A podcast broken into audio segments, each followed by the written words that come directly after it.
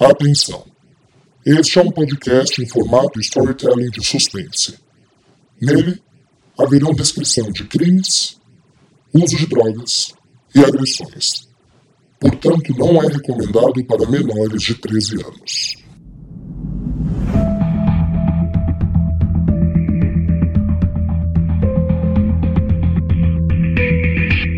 Olá, caro ouvinte, seja bem-vindo ao décimo episódio de Sangue Meu, sua audionovela de suspense que você pode acompanhar semanalmente pelo Spotify, Deezer e Apple Podcasts. Eu sou Rafael Gama, o autor e locutor dessa audionovela. Se essa é sua primeira vez ouvindo Sangue Meu, seja muito bem-vindo, mas eu peço por favor que você pare, volte e escute desde o primeiro episódio para melhor entendimento da trama. Hoje, particularmente, é um episódio que eu estou muito ansioso para entregar para vocês, pois teremos uma das grandes revelações da trama. Fiquem atentos e fiquem conosco até o final para que você tenha esse melhor entendimento e comece a montar junto conosco esse quebra-cabeça. Lembrando que se você chegou até agora conosco, sua participação neste podcast é muito importante. Como você pode participar? Ajudando a divulgar o nosso trabalho Sangue Meu é uma novela feita com esforço árduo de artistas nesse momento de quarentena que decidiram levar entretenimento para todos. Então, por favor, divulgue o nosso podcast em suas redes sociais, coloque a hashtag Sangue Meu e nos ajude. Toda forma de divulgação é muito bem-vinda. Você também pode contribuir para esse podcast se tornando um patrono. O patrono é uma pessoa que participa financeiramente doando qualquer quantia para o nosso projeto. Gente, quando eu falo qualquer quantia, é qualquer quantia mesmo. Um real, cinco reais, dez, com certeza não vai lhe fazer falta e você vai estar sendo de grande valia para o nosso trabalho. Para contribuir com qualquer valor, por favor acesse o site benfeitoria.com barra sangue meu. Repetindo, benfeitoria.com barra sangue meu. Na descrição do episódio tem o link se você desejar acessar a qualquer momento. Lembrando que ao final de cada episódio, nós orgulhosamente citaremos os nomes de nossos patronos. Agora, sem mais delongas, que vocês devem estar tão ansiosos quanto eu, vamos ao episódio de hoje. No episódio anterior. Você descobriu alguma coisa? No acervo de jornal, eu achei o nome dele como testemunha de um, de um negócio chamado O Caso das Tranças. Deve ter algum setor da polícia de casos antigos, sei lá. Eu posso tentar ir até lá. Não. Amanhã o senhor assume seu cargo de supervisor de setor. Eu segurei aquela sala de vidro tempo demais. Mensagem? Ai, lê pra mim. Policial Bárbara, por favor me encontrar nessa segunda assim que possível. Tenho algo para lhe falar sobre Jorge Salvador. Atenciosamente, Dr. Alberto Pujol. Finalmente cara a cara, hein, Eduardo?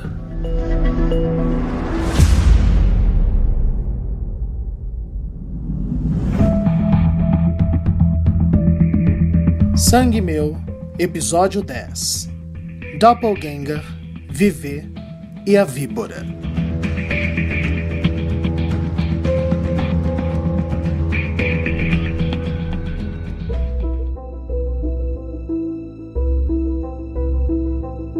Eu sabia. Eu sabia que eu não estava louco. Se o ouvinte se lembra, no episódio passado eu havia prometido que acompanharíamos o que aconteceu naquele templo da comunidade Doce Acolher. O que nós já sabemos é que finalmente Jorge estava cara a cara com Eduardo. Finalmente, aquele vulto que ele via ganhou forma. Esses anos todos, eu sentia que era você na espreita, obcecado por mim. Eu não sei porquê, mas eu sabia que era você. Aquele nome que aparecia sempre, às vezes um, um policial me perguntava se eu te conhecia, ou uma senhora na rua me cumprimentava chamando pelo seu nome. Eu não entendia, mas agora eu entendi. Olha você. Olha você. Nós somos muito parecidos. Doppelganger palavra alemã que significa aquele que anda ao lado. Foi utilizada pela primeira vez pelo romancista Jean Paul em 1796. O termo ficou famoso e é utilizado no mundo inteiro para identificarmos um sósia não proposital. Melhor explicando, acredita-se que cada um de nós tem pelo menos outras seis pessoas que carregam traços físicos idênticos espalhados pelo mundo, como nossos gêmeos visuais. Sim, Visuais, pois não dividem o mesmo código genético que nós. São só idênticos na aparência. Nas lendas nórdicas e na cultura alemã, encontrar um doppelganger é um presságio de morte. Chega mais perto. Eu quero te olhar, olho no olho. Eu quero entender por que eu, por que esses anos todos você tinha sumido, eu consegui construir uma vida decente. Foi você, não foi? Foi você que matou aquelas moças. E eu sofri esse tempo todo por sua causa, não foi? Hã? Fala. Chega mais perto. Eu preciso ver, eu preciso ver o quanto nós somos parecidos. Jorge já desconfiava que ele e Eduardo eram muito parecidos. Mas não tanto assim. Foi em sua adolescência, num dia muito particular, que ele ouviu o nome de Eduardo pela primeira vez. Num bar, o atendente o cumprimentou dizendo o nome de Eduardo. Jorge não entendeu, pois estava desnorteado. Enfrentava um trauma em sua casa e não estava com cabeça para responder, ou mesmo para questionar. Mas desde então, Eduardo era um fantasma em sua vida. Uma maldição. O que, que você vai fazer? Fala alguma coisa. Você vai me matar? Me diz. Vai, me diz, pelo amor de Deus, me diz que vai. São tantos anos, eu não tenho mais a força e obstinação da juventude. Eu tô exausto, mas fala comigo, me encara, me encara, chega perto de mim e fala alguma coisa. Jorge cometeu ali o seu maior erro. O dramaturgo Strindberg escreveu uma vez: Quem ver o seu duplo vai morrer. Era melhor ele não ter pedido para Eduardo chegar tão perto. Pronto. Cheguei. E Jorge desmaiou.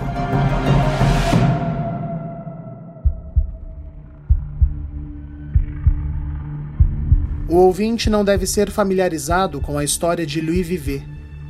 Vivet era filho de uma prostituta em Paris no século XIX e desde pequeno, aos oito anos, cometia pequenos crimes para sobreviver. Chegou até ser preso e passou a adolescência numa instituição de correção de menores. Aos 17 anos, finalmente solto, um trauma iria mudar a sua vida. Louis foi sempre um menino agitado, ágil, de energia contagiante e por vezes até agressivo, resultado de um comportamento fugaz. Mas um dia, quando finalmente conseguiu trabalho em uma vinícola estava se habituando com um dia a dia sem crimes e ruas, Luiz se pôs a cochilar debaixo de uma árvore. E uma víbora, espécie de cobra particularmente venenosa, se enrolou em seu braço. Louis ficou apavorado. Algo dentro dele mudou. A energia foi embora. Seu furor sumiu. A víbora não mordeu. Saiu. Sacré Dieu! Que sujo!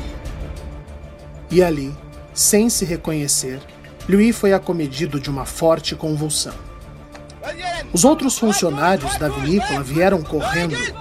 Um deles chegou a ver a víbora se esgueirando pelos galhos da árvore. Quando finalmente se controlou, Louis Vivet não tinha os movimentos da perna. Era um menino, assustado, frágil, inerte. O curioso é que o médico que foi chamado não achou em Louis nenhuma mordida. Louis não havia sido envenenado, então não tinha por que estar paraplégico. Outro fato curioso era que Louis Vivet não reconhecia mais seu próprio nome. E qualquer pessoa que conhecia o agitado e energético Louis não reconheceria tão pouco. Aquela víbora provocou um trauma em Louis Vivet que fez despertar uma outra personalidade. Frágil, medrosa, infantil. A criança que ele se privou de ser durante toda a sua dura infância surgiu ali, inerte, acuada. Louis Vivet foi internado e foi estudado. Dentro dos anos que passou no manicômio, desenvolveu outras dez personalidades. O médico que o estudou escreveu um livro sobre, onde nomeou a doença como distúrbio de múltipla personalidade. Hoje, a medicina chama este quadro de transtorno dissociativo de identidade. Basicamente, é uma pessoa que de uma hora para outra, ou por conta de um trauma, se torna outra pessoa completamente oposta.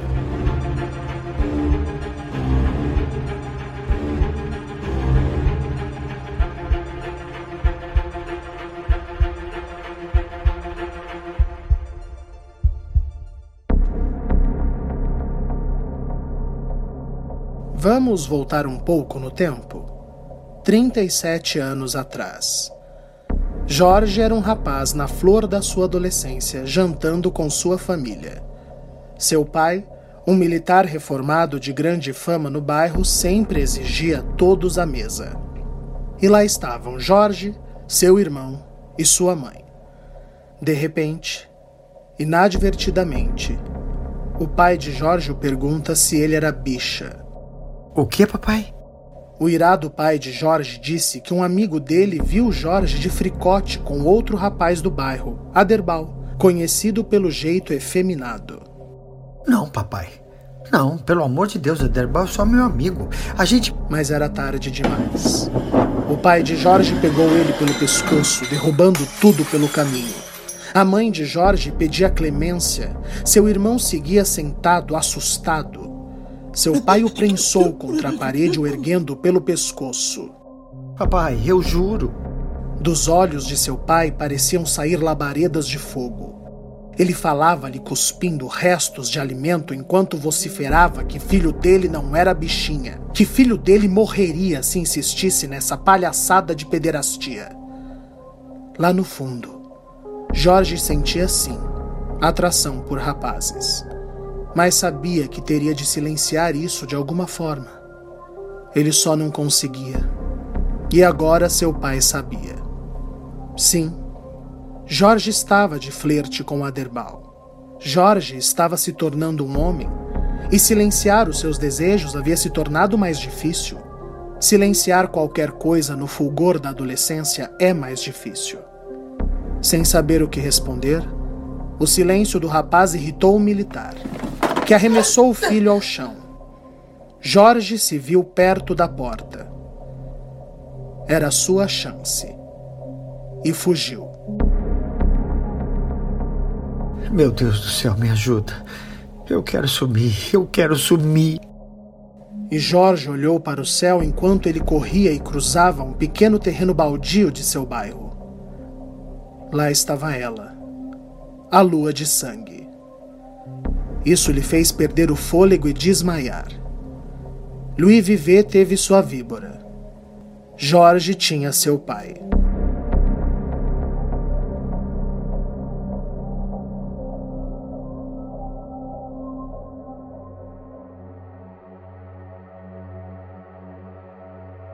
Você sempre foi fraco, Jorge.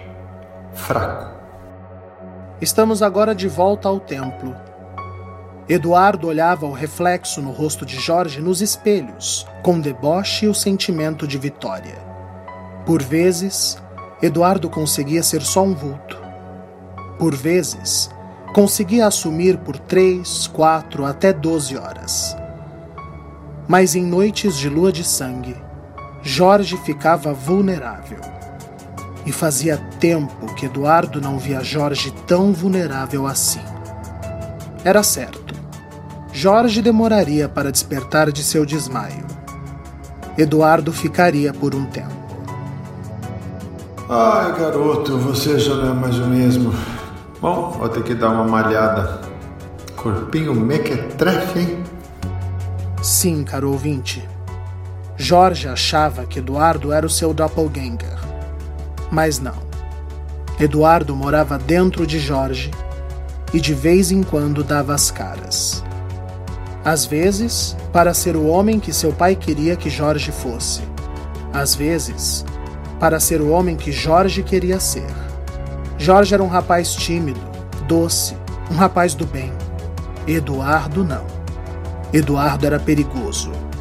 Mas quem se ergueu do chão daquele templo não era mais Jorge. Jorge estava adormecido. Agora quem assumia era Eduardo. Vamos ver quanto estrago você fez, bichinha. E horas depois de ter entrado, foi Eduardo quem saiu e fez sexo com Bernadette. Foi Eduardo quem fez as malas e partiu para São Paulo. Idênticos. O mesmo corpo. Mas como Louis Vivet, completamente diferentes.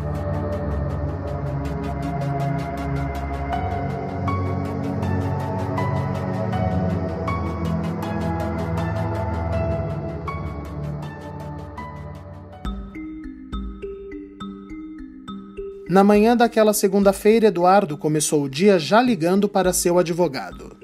Albertinho, bom dia. Tudo certo? Ótimo, ótimo, Albertinho. Poxa, eu preciso te agradecer. Eu sei que o que eu te pedi foi algo delicado, mas eu sei que você me conhece e sabe da minha integridade. Você entende o porquê de eu ter feito o que eu fiz, não é? Ah, que bom. Que bom, meu amigo. Olha, eu sou eternamente grato com os que me são fiéis, viu? Não tem coisa que eu preze mais do que a fidelidade. tá certo, tá certo. Eu vou buscar a chave então. Qualquer coisa eu te ligo. E Eduardo foi pegar as suas chaves na imobiliária, onde tudo já havia sido acertado por seu advogado. Finalmente, Eduardo adentrava aquele casarão. Aquele mesmo casarão onde seu pai o havia enforcado na parede onde ele assistiu a sua família ruir. Como é doce o sabor da vingança. Ele subiu as escadas, foi direto para o antigo quarto de seus pais. Seu irmão a vida toda manteve a casa como seus pais deixaram. As mesmas roupas de cama, a Bíblia aberta no Salmo 23, tudo. O perfume de alfazema dos lençóis e das cortinas enjoavam Eduardo. Gentezinha cafona. Eduardo foi até o armário de seu pai. Lá estava, o antigo uniforme militar. Era tentador. Eduardo retirou cuidadosamente, se despiu e vestiu as roupas do pai de Jorge. Feliz agora, papai? Seu filho finalmente virou um homem, papai. Um homem. E então Eduardo tirou o uniforme, pegou uma tesoura afiada de sua bolsa e começou a retalhar o uniforme antigo e tradicional em tiras. Depois foi a vez do lençol de cama florido e com perfume de alfazema de sua mãe. Ele cortou o mesmo também em tiras. Estava bem cedo. Ele tinha todo o tempo. Alô? Oi, eu encomendei uma placa com vocês. Jorge Salvador. Ah, que maravilha. Escuta, eu vou mandar o um endereço. Vocês instalam aqui? Ah, perfeito, perfeito. Não, não. Eu ficaria aqui pela manhã toda. Eu estou ocupado com um projeto aqui. Tá bom. Tá certo, muito obrigado. E Eduardo seguiu, trançando as tiras de tecido com calma e capricho.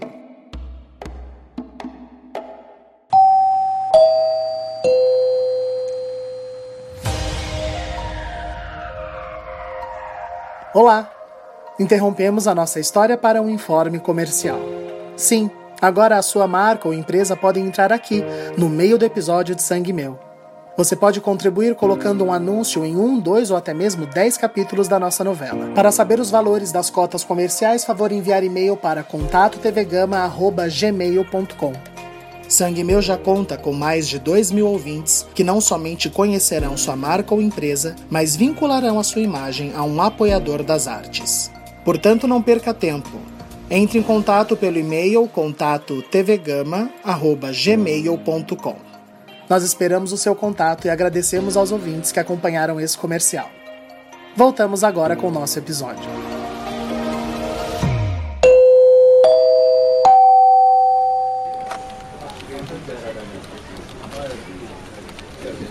Pessoal, eu tenho uma surpresa para vocês. Bom dia, pessoal. Adriano era recebido com ânimo e alívio por seus companheiros de setor na manhã daquela segunda. Pessoal, eu quero pedir desculpas pelo susto que eu dei. Eu não sei se a Karine explicou, eu. Eu tive uns problemas em casa. A minha mãe precisou ser internada. Mas agora, agora eu tô de volta pra gente bater as nossas metas e voltarmos a ser a melhor agência do Brasil. Exatamente. Ai, como eu tô feliz. Gente, o Adriano então assume meu antigo cargo e eu vou subir porque eu não pertenço mais a esse andarzinho pobre. Brincadeira. Amo vocês. Bora vender, gente. Obrigado, Karina. Eu espero que eu dê conta. Ai, eu tenho certeza que vai dar. Vamos almoçar hoje no Delmare para comemorar. No Delmare? Que chique. A situação pede. Vai, vamos. Eu pago. Tá bom. Vamos chamar o Serginho? Vamos chamar o Serginho. Ai, Adriano. O Serginho? Mas o rapaz já havia ouvido seu nome e veio até eles. Bom dia, meus amigos. Me chamaram? Oi, Serginho. A Karina tava chamando pra comemorar minha promoção hoje, no Delmare. Eita, Delmare é coisa de granfino. Eu nunca nem entrei lá. Ah, então vamos. A Karina paga. Verdade, Karina. Ai, claro. Tudo pelos meus meninos. Aí sim, Adriano. Olha, já tá tudo ok no computador da sua sala e no ramal também. Beleza, Serginho. Muito obrigado. Ao trabalho. Ai, ao trabalho. E Karina assistiu seu amor, feliz e realizado, assumir a sua nova sala. Serginho, é, quanto ao Delmare, Nossa, Karina, eu não sei nem como te agradecer. Pra mim vai ser como. Cara, vai ser como Natal. Eu não vejo a hora de chegar. Meio-dia? é meio-dia. Fechou. E Sérgio saiu realizado. Queria saber o que que eu fiz? O que que eu fiz pra merecer isso? Acho que eu vou demitir alguém só pra compensar. Amanda, daqui a pouco sobe na minha sala.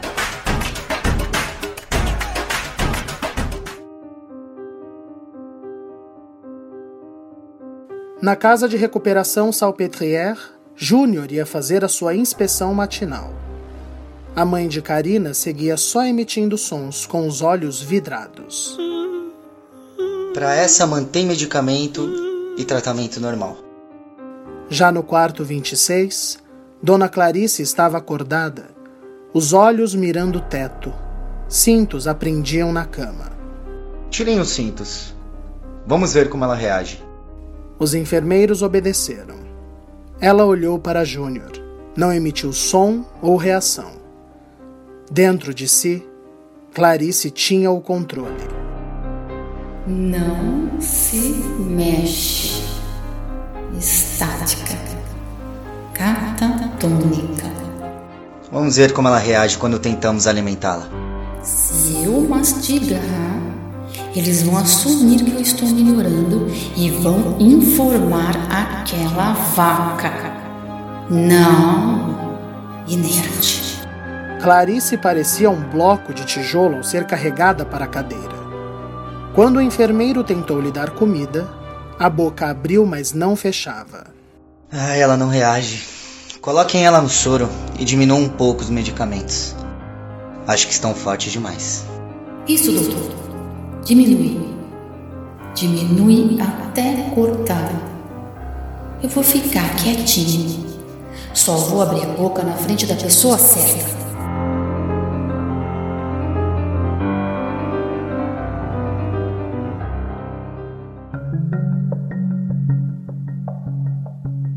No apartamento de Bárbara, ela acordava com um cheiro delicioso de pães de queijo.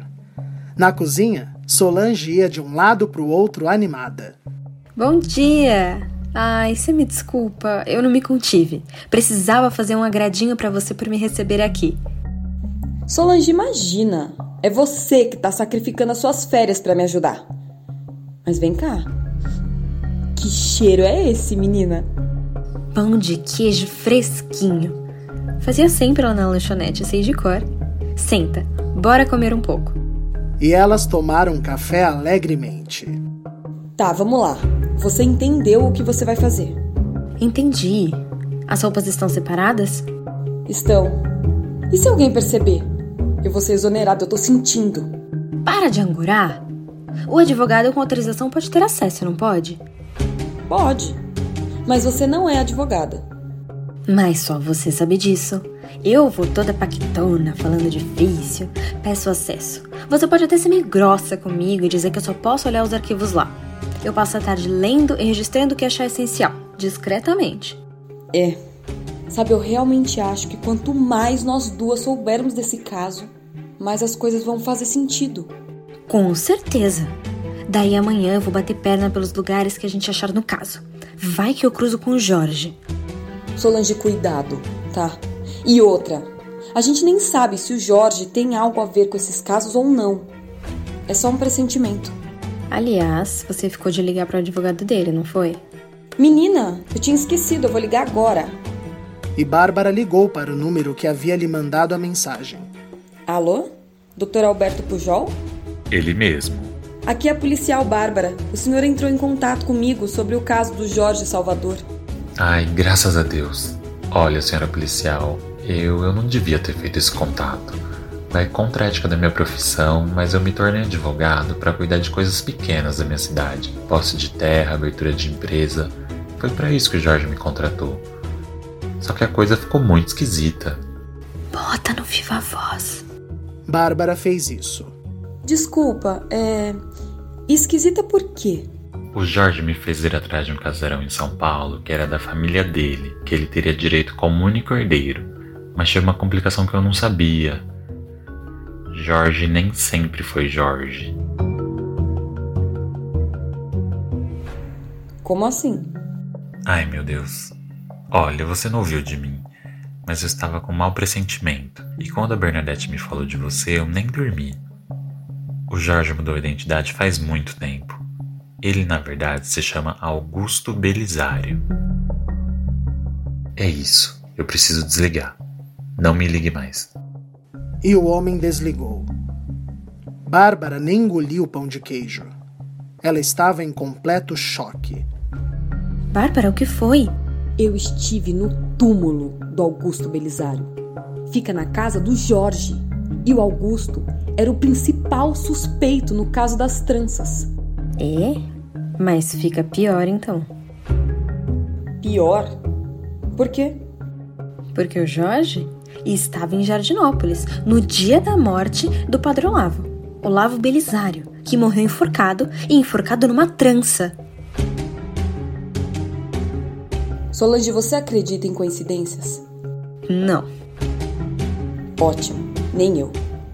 Bárbara levantou animada. Ela não havia perdido seu final de semana. Podia de fato resolver um crime mofado por 30 anos. Meio-dia, no escritório de casos arquivados. O endereço tá no teu Whats. Meu Deus do céu, que dia! E a semana só tá começando, amor. Começando.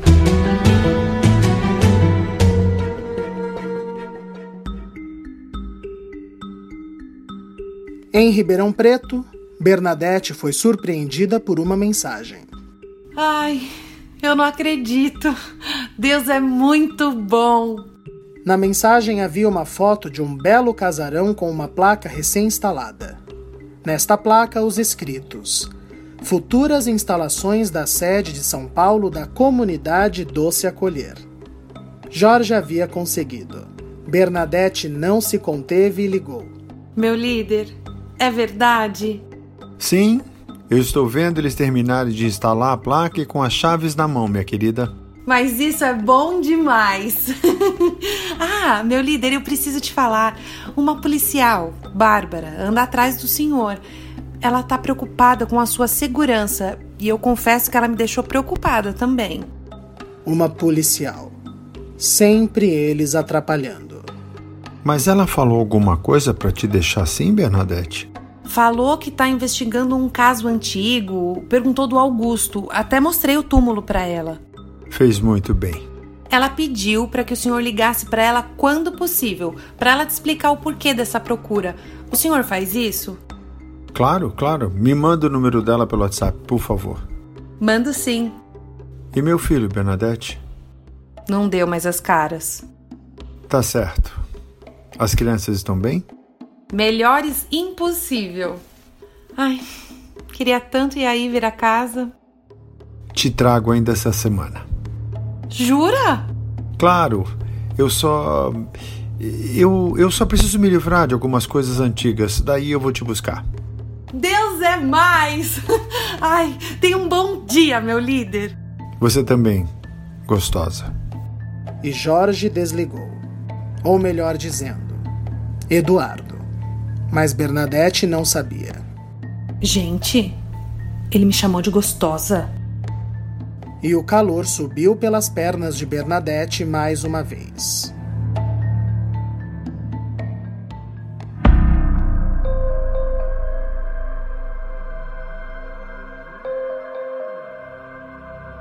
Chama o Serginho. O Serginho pediu com a gente. Ai, dona Karina, parece que é Natal pra mim. Karina andava de um lado para o outro. Havia acabado de demitir uma inconformada Amanda. Mas não era o suficiente. Ela estava enfurecida. Gente, mas o que mais? O que mais eu preciso fazer para esse garoto entender que importa eu e ele? Só nós dois. Agora enfio esse babaca do Serginho em tudo. Ou empata foda dos infernos. E lá estava ela, refletida pateticamente nos vidros filmados do escritório. A Karina ridícula. A Karina digna de pena. Ela foi até o seu reflexo e cuspiu nele. Sua vagabundinha gorda e patética. É claro que ele vai chamar o Serginho. Quem vai querer sair só com você? Quem vai querer abrir essas pernas? Só o seu padrasto mesmo, que ia querer essa balofa. Bem fazia tua mãe de consentir em silêncio. Você merece. Olha para mim. Você merece a solidão. Sua piranhazinha fútil que paga o tratamento da mãe com boquete. Nojenta! Nojenta!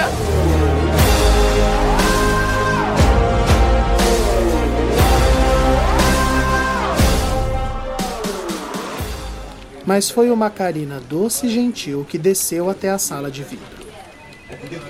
E aí, partiu o almoço? Eu já pedi pro Serginho descer. Cheguei. Bora. Ai, gente. Faz o seguinte. Vão na frente e garante a mesa pra gente?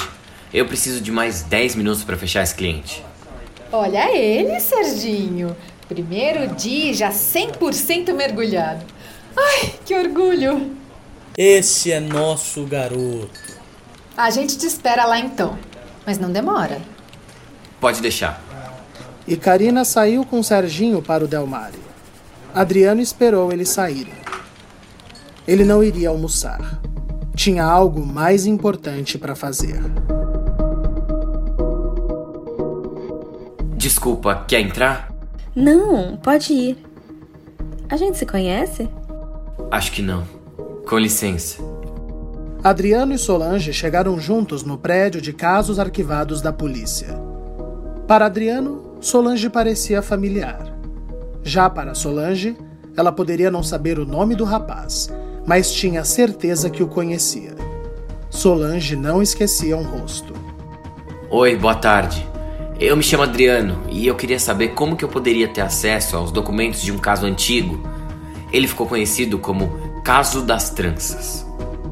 Bárbara, que estava separando as coisas para Solange, ouviu e deu uma corrida até a recepção. Seria este o mesmo Adriano que Bernadette havia lhe alertado? Pode deixar, Eunice. Eu cuido dele. Boa tarde, Adriano. Eu sou a Bárbara. Infelizmente, sem a autorização do juiz, você não pode ter acesso aos documentos. Mas se me permite perguntar, há algum motivo especial por esse caso? É advogado de uma das vítimas? Não, é que é meio confuso. Mas a minha mãe teve um surto e ela citou o nome Eduardo Lopes, como se esse cara fosse meu pai. Eu pesquisei com um amigo e chegamos nesse caso antigo. Eu queria ver se tem algo a ver, sei lá. Eu talvez possa te ajudar. A gente pode trocar contatos? Eu te ligo. Eu conheço o caso. E a gente pode conversar sobre. Jura? Poxa, que alívio. Claro, toma meu número. Adriano lhe deu um cartão. Sorriu para a Bárbara. Era um sorriso doce. Bárbara era boa em julgar caráter. Ele era um bom rapaz. Muito obrigado, viu? Nos falamos em breve. Com licença. Solange então foi até o balcão. Estava muito arrumada e falava estranhamente alto. Boa tarde. Eu sou a doutora Solange Bittencourt. Eu tenho uma liberação para acessar os casos 122 a 126 do ano de 92. Solange, fala baixo. Não precisa encenar, era só se a Eunice viesse te atender. Entra, eu te levo. E elas seguiram para a sala de leitura. Gente, que coincidência. O rapaz aí atrás do mesmo caso. Pois é. Mas nós não acreditamos em coincidência, certo? O celular de Bárbara tocou. Alô? Alô? É, policial Bárbara? Aqui é Jorge Salvador. Um minuto, por favor. Bárbara silenciou a chamada. Solange, é o Jorge! Pelo amor de Deus! Bárbara então colocou no viva voz. Oi, Jorge, que bom que você me ligou. Eu queria mesmo conversar contigo. Eu estou na investigação de um caso antigo que pode te envolver. Mas uh, meu nome aparece em algum caso antigo? que estranho. Não, não seu nome. É que eu falei com a mãe de uma das vítimas e encontrei informações da Doce Acolher. E aí eu queria saber coisas daquela época. Ah, sim, entendo. É, Bárbara, eu tô muito ocupado hoje, mas podemos marcar um café ainda essa semana, se possível? O quanto antes. Ótimo, ótimo. Olha, eu tô indo a um compromisso agora, mas eu te ligo e marcamos, tá? E agora você tem meu número. Obrigado, viu? Obrigada a você. Eles desligaram. A mãe de uma das vítimas. Tem alguma coisa de errado. Vamos. Vamos tentar descobrir mais sobre esse Eduardo. Vamos. Se o ouvinte ainda não entendeu, Jorge e Eduardo são a mesma pessoa. E Jorge também é Augusto. Seu nome sempre foi Augusto. E Augusto é o pai de Adriano. Mas lembre-se, só nós sabemos disso. Por enquanto.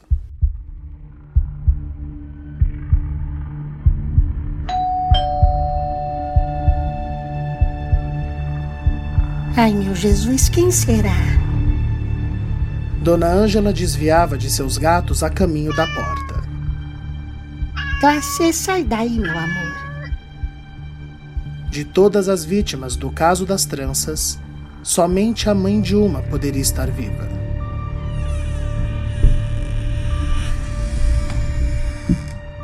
Bom dia, Ângela. Você?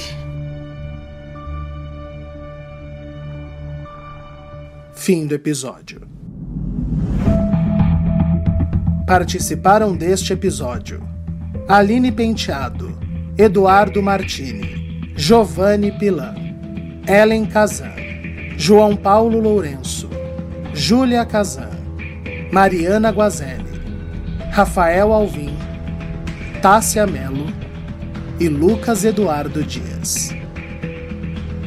Este episódio é dedicado aos nossos patronos: Hugo Sanches Ribeirinho, Rúbia Rodrigues e Aparecida Zanqueta de Melo. Seja você também um patrono do Sangue Meu. Contribua com qualquer quantia através do site benfeitoria.com barra sangue meu. O link se encontra na descrição deste episódio. Caso deseje contatar a produção, favor enviar e-mail para contato tvgama@gmail.com. Repetindo, contato tvgama@gmail.com. Caso deseje contatar o autor e passar um feedback de sua opinião sobre a série, localizar no Instagram através do perfil arroba o Rafael Rafael com PH. Repetindo, arroba o Rafael Gama, Rafael com PH. Lembrando mais uma vez que a sua divulgação é muito importante para nós. Não esqueça de divulgar Sangue Meu e colocar a hashtag com o nome da série para que nós possamos acessar a sua divulgação. Muito obrigado por ter chegado até aqui. Eu espero todos vocês na próxima semana, com mais um episódio eletrizante de Sangue Meu. Até lá, tenham todos uma ótima semana.